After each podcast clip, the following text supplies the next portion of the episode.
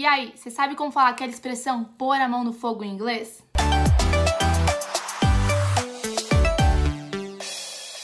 Hey guys, aqui é a Bi E aqui é a Gi. Alguma vez você já se perguntou como é que fala pôr a mão no fogo por alguém em inglês? Se você tentar traduzir isso no Google Tradutor, você vai ter uma resposta bem nada a ver, porque ela não pode ser interpretada literalmente. Bom, gente, tendo isso em mente, a gente vai aprender como é que a gente fala pôr a mão no fogo em inglês. E tem dois jeitos bem interessantes de falar isso. A primeira é mais comum e é vouch for. Esse é um phrasal verb que traz a ideia de afirmar que alguém é honesto, que é bom.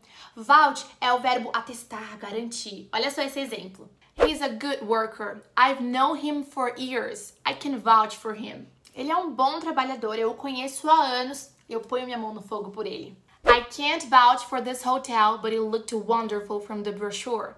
Eu não ponho a mão no fogo por esse hotel, mas parecia maravilhoso no folheto.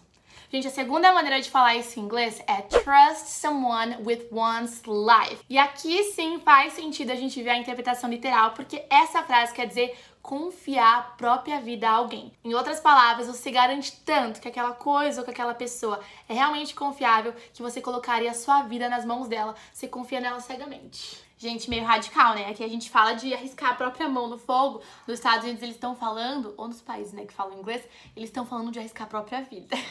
Brincadeira à parte, vamos ver alguns exemplos?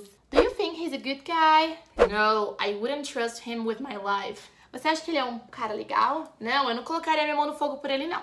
Giovanna, I trust you with my life. Então ela falou, Giovanna, eu ponho minha mão no fogo por você, eu confio em você cegamente. E aí, o que, que, você achou? Dá pra ver que nem tudo pode ser bem interpretadinho, né, literalmente, ao pé da letra, mas é muito legal ver como as pessoas que falam inglês, os falantes nativos, eles se expressam conseguem sim expressar o que a gente expressa com pôr a mão no fogo em português e inglês, né? Se você não é inscrito no nosso canal no YouTube, youtube.com.br gêmeas do inglês, já se inscreve, ativa o sininho. Se ainda não segue no Instagram, arroba gêmeas do inglês, já segue também, deixa o seu like e a gente se vê no próximo, né? Até o próximo vídeo, take care!